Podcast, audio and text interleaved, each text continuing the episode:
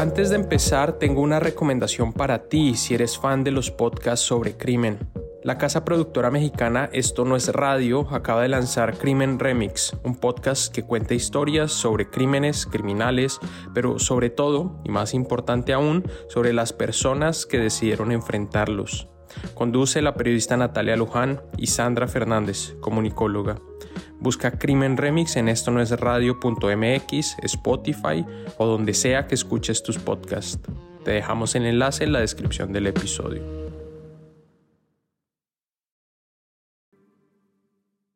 Uno de los lugares de Colombia en donde el ELN ha consolidado un mayor nivel de influencia es el departamento de Arauca.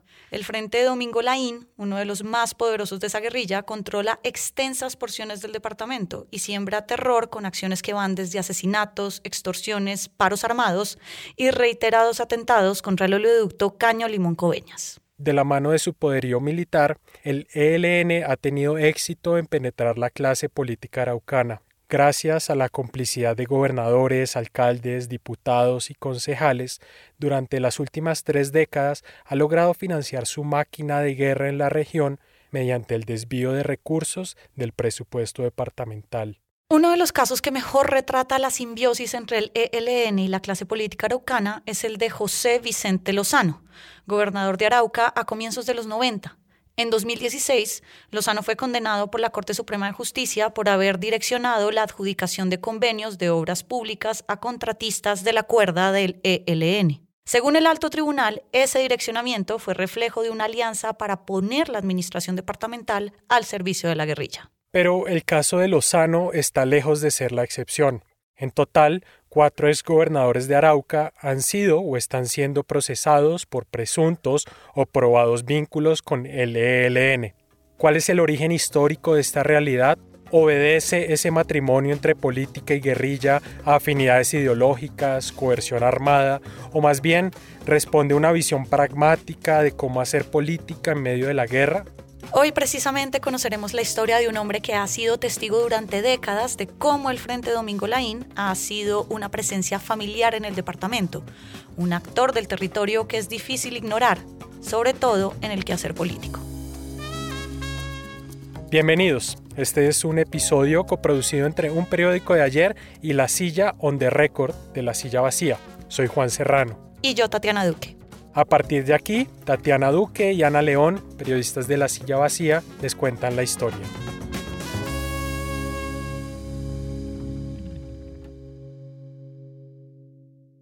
La historia de Jorge Gómez arranca hace cerca de 40 años, más exactamente el 14 de septiembre de 1977. Ese día, el país vivía la primera jornada del paro cívico nacional convocado por sindicatos y movimientos de izquierda en contra del gobierno de Alfonso López Miquelsen. Aquí Jorge. Yo ingreso a la Juventud Comunista Colombiana el 14 de septiembre de 1977 a las 3 de la tarde. No sé por qué me acuerdo con tanta exactitud. Jorge tenía unos 20 años. Estudiaba Derecho por las noches en la Universidad Autónoma en Bogotá y de día trabajaba en una fábrica de almohadas y colchones. Conciliar las dos cosas no era fácil. Un día común y corriente, entonces por supuesto que uno tenía que madrugar porque yo trabajaba de de extremo a extremo. Y entonces yo entraba ahí, entraba más o menos a las 8 de la mañana, hacíamos turnos, almorzaba mediodía, a las 5 y media salía y salía a estudiar al centro. Esa era la, esa era la rutina de todos los días. La familia de Jorge era campesina. Iban a misa cada domingo en las tardes. Habían llegado a la capital desde Arauca, una región que ni siquiera tenía la categoría de departamento, era parte de los territorios nacionales, como se le llamaba a la extensa región de los llanos y el sur del país en esa época, además de Chocó y La Guajira. Desde Arauquita, el pueblo de Jorge, se llegaba a Bogotá en bus, después de más de 30 horas de trayecto por trochas, o en aviones que iban cada semana. Aunque parte del tiempo lo pasaba entre salones de clase en una época de gran efervescencia social y política, Jorge dice que nunca fue líder estudiantil, le interesaba más relacionarse con su barrio, Florencia, en el occidente de Bogotá. Allí tenía un comité deportivo que armaba partidos de fútbol. En el barrio, eh, nos reuníamos los domingos, en el barrio eran centros de la Juventud Comunista de treinta y pico, veinte pico personas. Entonces nos reuníamos en, los parques, en las, en las canchas de... Ah, bueno, ¿de qué hablamos? Primero, mm, había mucho rigor, bueno, todavía lo hay, mucho rigor por estudiar O sea, porque no, no era plausible ni era aceptable una militancia formal, ¿no? O sea, porque como tú dices, una persona que trabaja y estudia, militar en una organización política es un sacrificio. Y a ese comité deportivo donde yo hacía eh, parte, se nos invita a organizar un comité de preparación del paro cívico nacional del 77. Fue por esa vía en la que terminó involucrado en la organización del paro. Al lado de sus compañeros de barrio comenzaron a armar cineforos, charlas y discusiones sobre por qué era necesario salir a las calles. Y entonces ahí eh, resultaron algunos muchachos hablando de la Juventud Comunista. Estábamos ahí en un comité de paro cívico, 70, 80 personas. Y entonces unos muchachos de apellido Montañez eh, empezaron a decir, no, y que nosotros los de la Juventud Comunista, entonces uno ya se acercaba, ¿cómo así la Juventud Comunista? ¿Y qué es la Juventud Comunista? No, mire, que tenemos estos grupos de estudio, que nos organizamos de esta manera. En la organización de ese comité que menciona Jorge estaba José Antequera, un reconocido político barranquillero de izquierda y uno de los primeros directivos de la Unión Patriótica, o la UP, el partido que surgió en medio de un fallido acuerdo de paz con las FARC en los ochentas. Para Jorge, Antequera le ayudó a traducir el sentimiento de la calle en argumentos. O sea, para nosotros era, este es un mal gobierno, ¿cierto? Pero para él, ¿por qué? Las medidas económicas que tomaba, un hombre admirable y un hombre muy, muy dado a la gente, muy dulce para hablar, un hombre muy ilustrado, muy ilustrado, un hombre con una gran capacidad. Ya pasaba esa de la rebeldía a uno decir, ya no quiero ser, no quiero estar en la resistencia, sino ser la alternativa eh, digamos, a participar de los cambios que, que, era posible y que eran necesarios en esa coyuntura, en esa década, la década de los 70. Y era una rebeldía que se ligaba a la imagen que tenían los propios araucanos de sí mismos. En esa época era una cosa muy acentuada la, la lógica del llanero rebelde, del llanero en la resistencia, del llanero ripostando, del llanero que no se dejaba, del llanero que era capaz de, de tomar medidas contra la corrupción entonces por eso se van mezclando. No, no fue, ah, no, que es que Antequera lo adoctrinó. No fue que Antequera se lo ganó. Fue, fue como esa idea que uno tenía de lo que debería ser la sociedad, de lo que deberían ser los dirigentes, de lo que deberían ser los gobiernos. Eh, Antequera le da la forma, le da la forma académica y política. Es en esa rebeldía que Jorge participa en el paro cívico del 77. Los del barrio, liderados por Antequera, salieron por la calle 80 no tenían un plan de hacia dónde marchar. Cuando llegaron a una antigua estación del trolebús, los paró la policía. Fuimos fácil para arrinconar, no, buscamos callejones, sino buscamos un paredón allí, que era la, eh, eh, eh, una, propiedad del distrito, y ahí nos encerraron. Y, y a la que fue, a la que después, muchos años después, o tres años después fue mi compañera, ahí la golpearon terrible, salvajemente. Yo vuelvo y digo que en el 77 a todos los que, digamos, teníamos ganas de protestar, digamos, nos, pegaron. Nosotros sufrimos ese golpe, ¿no? o sea, represión. Luego de la golpiza, cuando la policía los dejó ir, llegaron al comando de la Juventud Comunista Tupac Amaru. Eran las 3 de la tarde. A esa hora Jorge se unió oficialmente al partido. Vinculado ya a la Juventud Comunista, Jorge armó grupos en el barrio y se reunían de forma secreta en las casas de amigos, de vecinos. Aquellos no eran tiempos fáciles para ser un militante de izquierda. En esa época regía en Colombia el Estatuto de Seguridad, un decreto proferido por el gobierno de Julio César Turbay que restringía libertades públicas con el fin de luchar contra lo que se consideraba una, comillas, amenaza insurgente y comunista. Debido a eso, la tensión era palpable. No era una tensión, digamos, gratuita, era realmente una persecución. A los compañeros nuestros los echaban de las universidades incluso en universidades que se llamaban democráticas, que se reivindicaban democráticas, algunos compañeros de la Junta Comunista fueron expulsados. En los barrios era muy, muy difícil y uno sentía que, que había una especie de, de gente como cómplice. O sea, uno sentía que lo que estaba haciendo era una cuestión, como tú lo dices, de cuidarse, de que todo el mundo no lo supiera, ¿cierto? Entonces cuando nos prestaban una casa, nosotros sentíamos que los padres eran una especie de cómplices, que nosotros estábamos haciendo algo muy conspirativo, algo así. Y yo creo, ¿no? Aquí pensando en voz alta, yo creo que también desde esa época viene como ese, ese temor de expresarnos como comunistas, ¿no? De, de salir a decir nosotros somos comunistas. Con la creación de la Unión Patriótica en el 85, militantes de la Juventud Comunista y del Partido Comunista terminaron entrando a ese partido.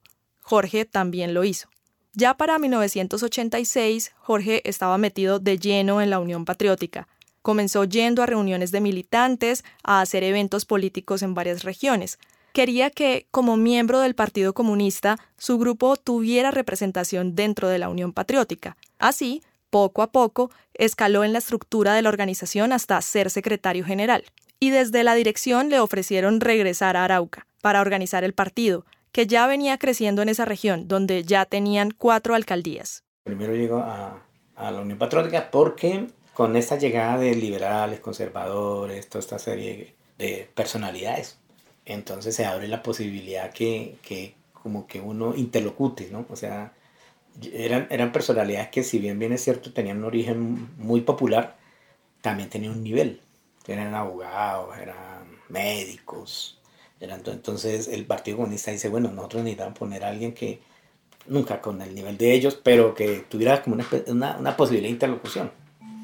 Entonces los grandes cuadros del Partido Comunista en Arauca, que eran grandes líderes campesinos, gigantes, gigantes, gigantes, pues ellos dicen, bueno, de ahí allá. Jorge no lo pensó mucho, acababa de graduarse de abogado en Bogotá y era una buena oportunidad de encarrilar su vida en el partido. Además, necesitaba la plata. Fue una cosa que, compañero, está esto, esto, esto. Entonces yo dije, bueno, yo acepto y me regreso, dos años o un año y me regreso. Jorge arrancó como personero en Arauquita, cargo por el que fue elegido en el Consejo Municipal, donde la UP tenía cómo elegir a uno de los suyos por acuerdos con otros partidos. También hay que decirlo de manera clara, no por muchos méritos ni por muchos votos, sino que cuando sale la ley que dice que para ser personero se requiere conocimiento en derecho, y yo tenía De vuelta en su tierra, Jorge se encontró con un panorama político diferente del que había prevalecido históricamente. Anteriormente, la política en Arauca era controlada por los partidos liberal y conservador, como en todo el país. Sin embargo, en 1986, la UP en esa zona ganaba terreno. Políticos de diferentes corrientes vieron a esa colectividad como una opción divergente de los partidos tradicionales. Por eso comenzaron a aterrizar allí. Para entonces, ya las guerrillas de las FARC y el ELN tenían control territorial en buena parte de Arauca y su influencia en la política aumentaba. A su vez, la Unión Patriótica cargaba con el lastre de ser catalogada como el brazo político de las FARC. Sin embargo, Jorge asegura que, al menos en esa región, las guerrillas no tuvieron influencia política dentro del partido. En lo militar, por otro lado, el ELN había comenzado a tener control de muchas zonas, más que las FARC, con quienes siempre hubo tensiones por el poder territorial, puntualmente con el Frente Décimo. El Ejército de Liberación Nacional, o ELN, nació en 1963 en San Vicente de Chucurí, una población cercana a Barranca Bermeja, en Santander, conocida como la capital petrolera de Colombia. Se conformó con la idea de tomar el poder nacional por las armas. Compuesta en su mayoría por campesinos muy pobres, los primeros dirigentes de esa guerrilla tuvieron influencia de la Revolución cubana de Fidel Castro y de la teología de la liberación. Arrancando los 70, el ELN ya estaba en Antioquia y comenzó a secuestrar con fines extorsivos y a atacar bases militares. En esos años, la dirección del ELN, el Comando Central o el COSE, comenzó a diferenciarse de otras guerrillas, sobre todo de las FARC. Mientras las FARC actuaban bajo los mandos de su secretariado, el ELN se consideraba una organización política con armas, y cada frente guerrillero tenía comisiones de trabajo político organizativo. Eran unos grupos de hasta 12 personas por frente, cuya labor era hablar en las poblaciones sobre el trabajo del ELN. Así comenzó a mimetizarse y ganó apoyos de bases sociales, juntas de acción comunal, sindicatos y universidades. Desde antes de que Jorge Gómez pensara en unirse a Juventud Comunista o que desde Bogotá se gestara el paro del 77, en Arauca se estaba formando lo que en 1980 se convertiría en el Frente Domingo Laín del ELN, una estructura que incidiría en toda la vida política y social de Arauca hasta la actualidad. La semilla del Domingo Laín se sembró en el paro de 1972, en la región del Sarare, a 21 kilómetros de la capital de Arauca.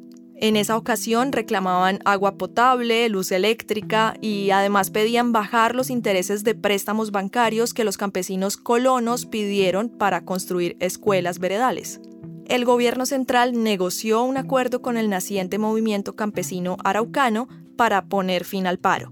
Sin embargo, en el 75, los campesinos volvieron a protestar porque el Estado no cumplió las promesas. Y en ambas movilizaciones hubo tres hombres que jugaron un papel clave, Raimundo Cruz, Efraín Pavón y William Ospina. Los tres hicieron parte del movimiento campesino, y mientras avanzaba la década del 70, Raimundo y Efraín hacían reuniones con otros campesinos, les leían textos del cura guerrillero Camilo Torres y armaban grupos de estudio.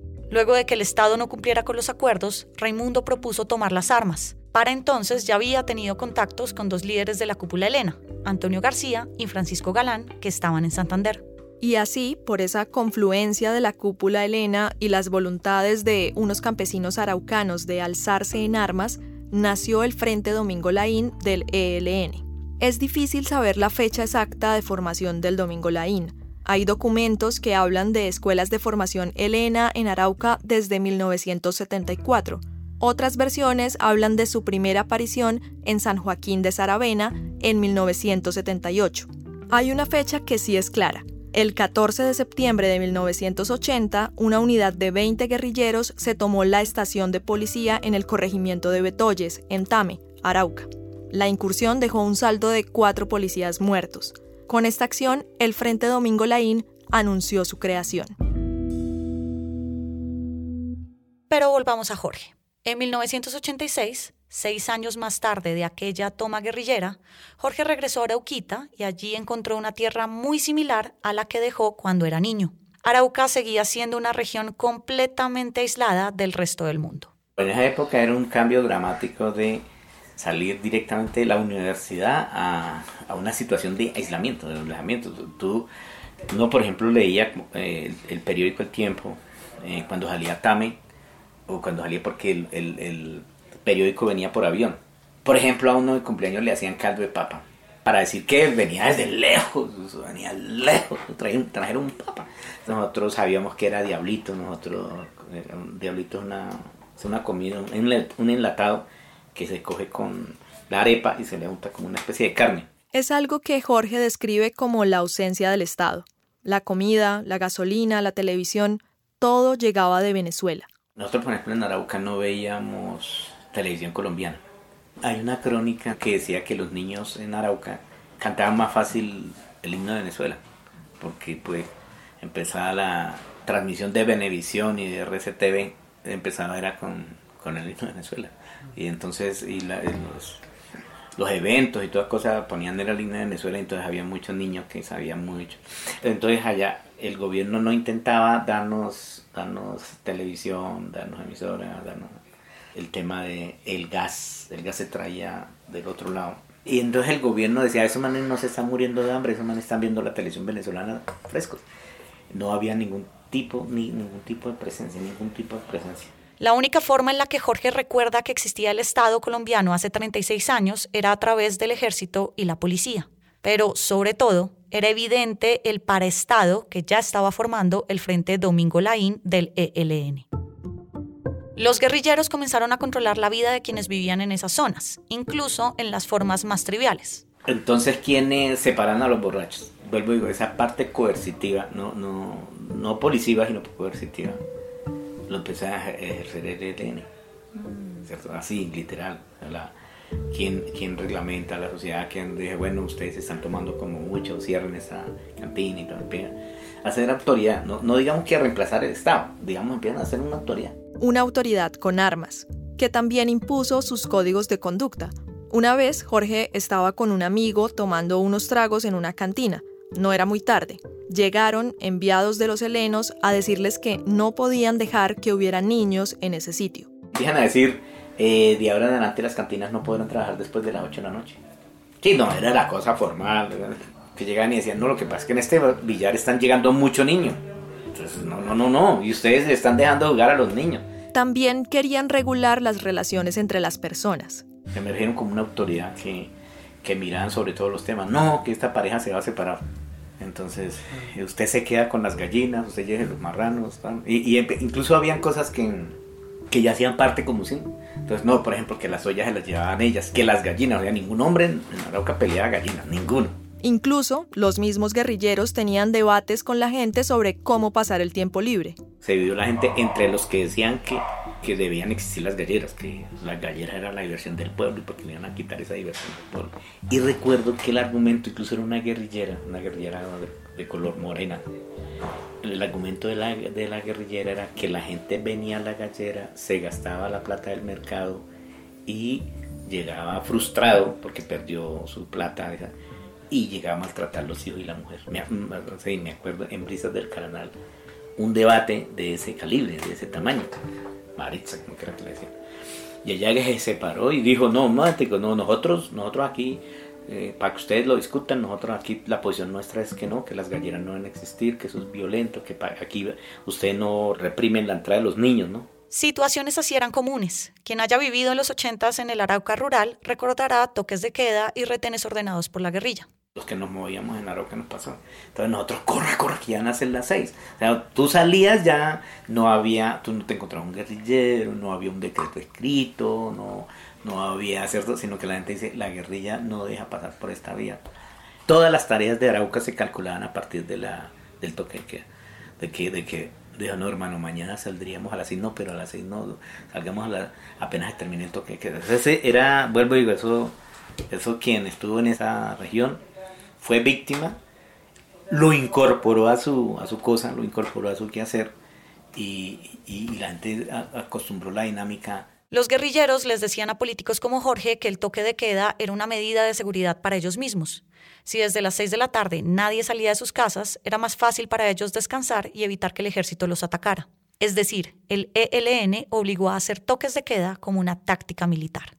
Otra forma de control eran los paros armados. Los helenos ponían a rodar un panfleto entre la población, provocaban el voz a voz y la gente, por miedo, se guardaba en sus casas varios días. No era pues de que ahí al frente del señor pasando por la mañana a mirar si uno tenía cerrado el negocio, sino que era la gente le tenía mucho miedo a la, al efecto posterior. Y entonces alguna gente la mataban y decía, vea, claro, como él, él abrió en el paro.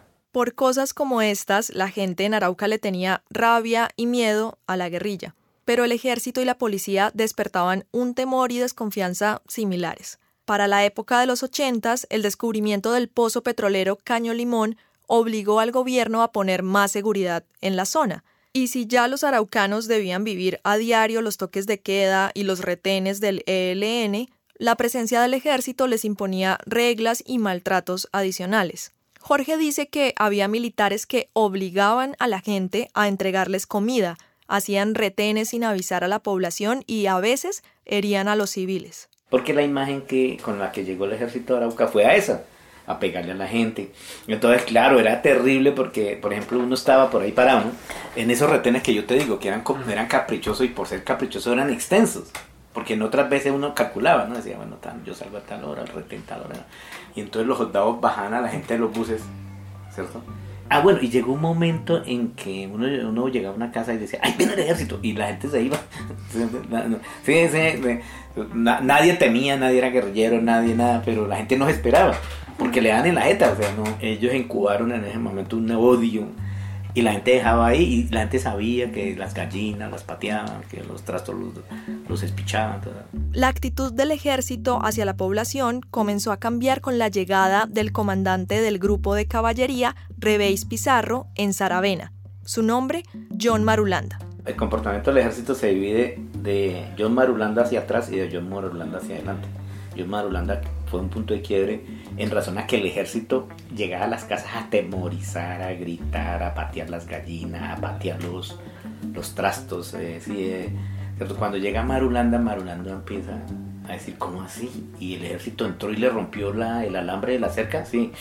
Oigan, ustedes dos, van, busquen a ver cómo remiendan ese, cómo, cómo van. Realmente fue un punto que fue muy astuto. En general, el ejército comenzó a cambiar la forma en que se acercaba a la gente en Arauca, no solo por Marulanda, sino también por una necesidad del Estado de tener como aliados a los civiles. Eso, unido al aumento de tropas militares entre 1986 y 1990, hicieron que el domingo Laín comenzara a replegarse y a perder contacto directo con la población. Ahí arrancó, según Jorge, un punto de quiebre entre el ELN y Arauca para pasar a una siguiente fase, pactar con los políticos de la región y con los contratistas. Esa era la otra forma de ejercer autoridad. Una pausa y volvemos.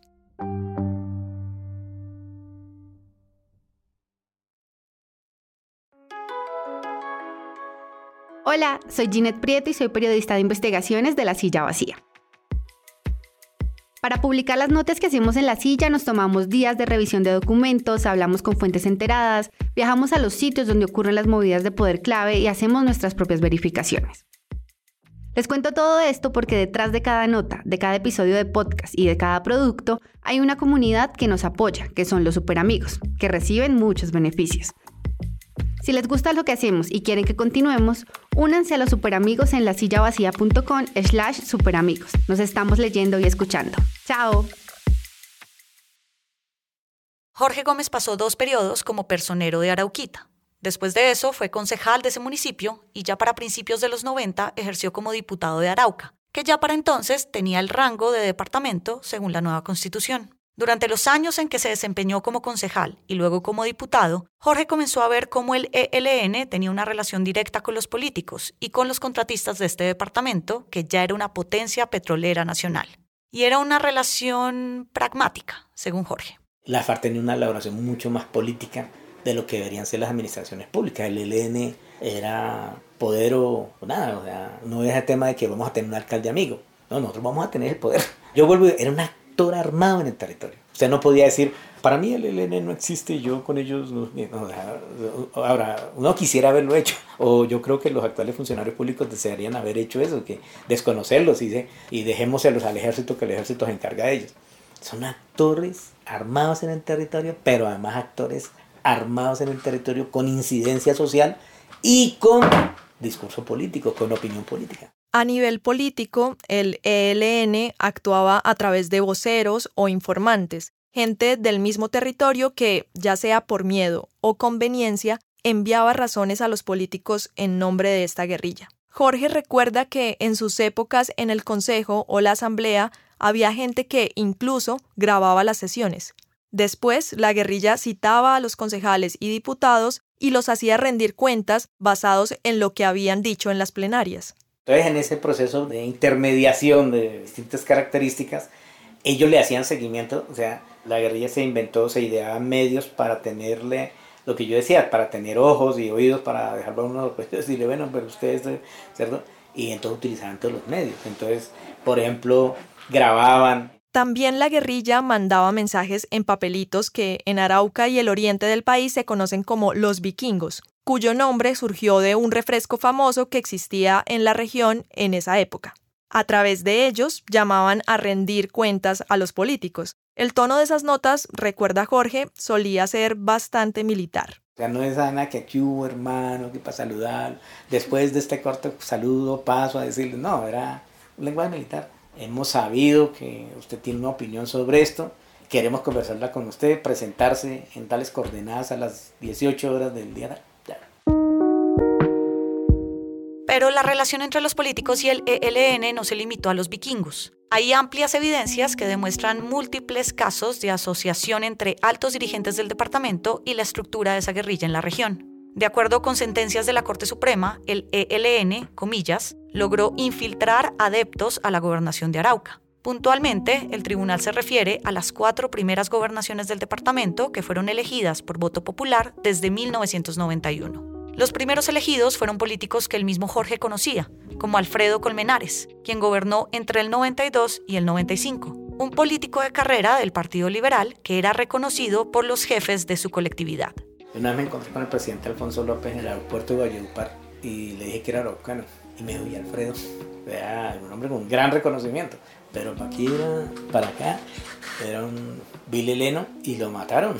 Colmenares fue detenido el 2 de enero del 95 el día que estaba entregando el mandato a su sucesor. Fue acusado de participar en el homicidio de un desmovilizado del ELN. En 2001, Colmenares fue asesinado por dos sicarios en Bogotá. Tenía amenazas de los paramilitares. Desmovilizados del ELN, políticos e informantes del ejército, le dijeron a la Corte Suprema años después que Colmenares era un miembro activo del grupo guerrillero y en su gobernación se direccionó plata pública a las arcas del Frente Domingo Laín.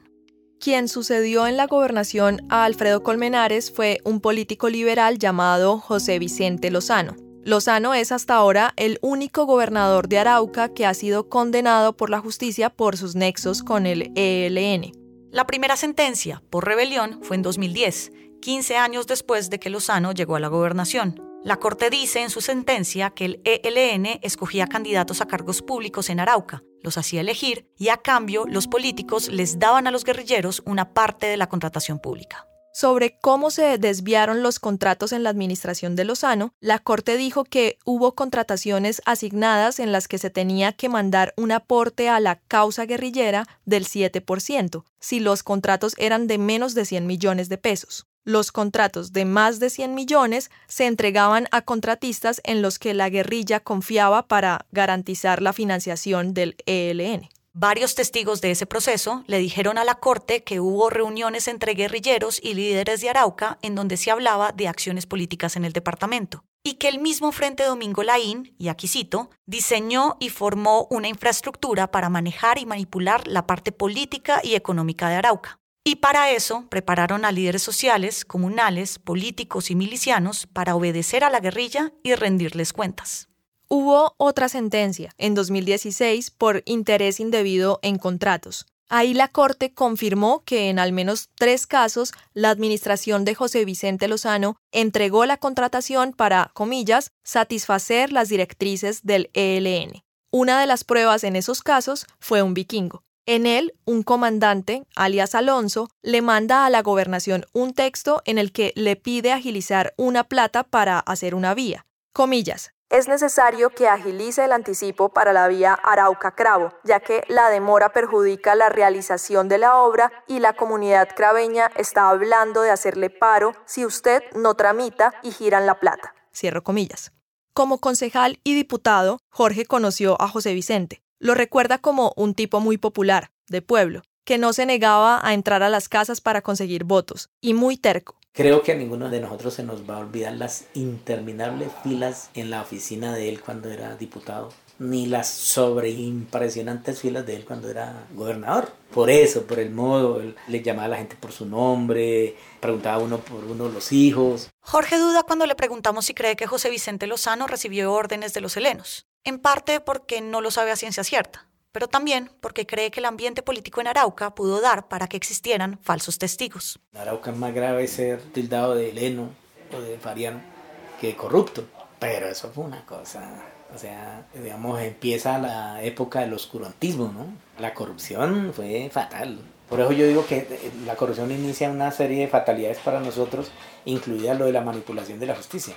Entonces, tenía un juez y le decía, vea, métase mal en papel entonces es otra cosa, ya vuelvo y digo, ya es digamos, muy, muy compleja, ricos de un día para otro, obras que nunca se hicieron. Entonces, yo creería, bueno, si bien bien es cierto, fue la falta de Estado la que crea el ambiente posible, posibilita la creación y la aparición de las guerrillas. José Vicente Lozano no estuvo presente para las dos sentencias. Se presume que salió en 2010 del país. Ya había sido representante a la Cámara y quería volver a la gobernación. En Arauca, políticos y la gente de su pueblo, Saravena, dicen que sigue vivo, prófugo, en Venezuela. Su hermano, quien además fue su abogado defensor, trató de coger sus banderas políticas. Se lanzó a la alcaldía de Saravena por el uribismo en 2015, un año antes de que la Corte Suprema volviera a condenar a José Vicente por entregar contratos a los helenos. Para ese momento, Jorge ya había vuelto a Bogotá. Tuvo que salir corriendo de Arauca por amenazas de los helenos. Arrancando los 2000, Jorge andaba tomándose una cerveza con amigos y una vecina se le acercó. Realmente fue, mi esposo tiene la orden de matarlo. Yo me enteré anoche, váyase. Pero bueno, nosotros salimos de Arauquita para Fortul, incluso en avioneta. Entonces sí, digamos, para uno, digamos, como persona, el primer impacto es de mucho temor y mucha rabia en el sentido de la injusticia. El primer sentimiento de, miedo, ¿no? Porque uno dice, es un actor armado, una gente que está aquí, que tiene el arma, que tiene la orden. y en la milicia se cumplen son órdenes. Y la otra parte es eh, de rabia, decir, bueno, ¿quién me malinformaría? ¿Por qué me malinformaron? ¿Qué, quién, qué, qué interesan detrás? Y, rompe mucho el tejido social, el tema de las amistades. Por ejemplo, uno pensaba, ¿quién sería? ¿Quién? ¿Quién sería pues el hijo de puta? ¿Quién sería? Jorge, su compañera y sus hijos se devolvieron a vivir a Bogotá. Además de la amenaza, que ya era bastante, salió de Arauca porque allá no hay universidades y quería que sus hijos pudieran estudiar. Esporádicamente, por cosas de política, vuelve a Arauca. Desde que se fue, otros dos gobernadores, incluido el actual, están en procesos judiciales por nexos con el ELN, con el Frente Domingo Laín. El Domingo Laín se consolidó como el principal bloque del ELN en el oriente del país. Además de ser el más grande, también cruzó la frontera hacia Venezuela, y su máximo líder, Pablito, es uno de los cabecillas más antiguos y sanguinarios de esa guerrilla. Y la guerra con el Frente Décimo de las FARC, ahora convertido en una disidencia de los que firmaron acuerdos, se intensificó. Jorge dice que toda esta situación es la misma que él vivió por dos décadas, hace más de 35 años, en la Arauca que dejó. Es un déjà vu, definitivamente. Yo lo que estoy diciendo no es lo que va a pasar, lo que estoy diciendo es lo que ya pasó.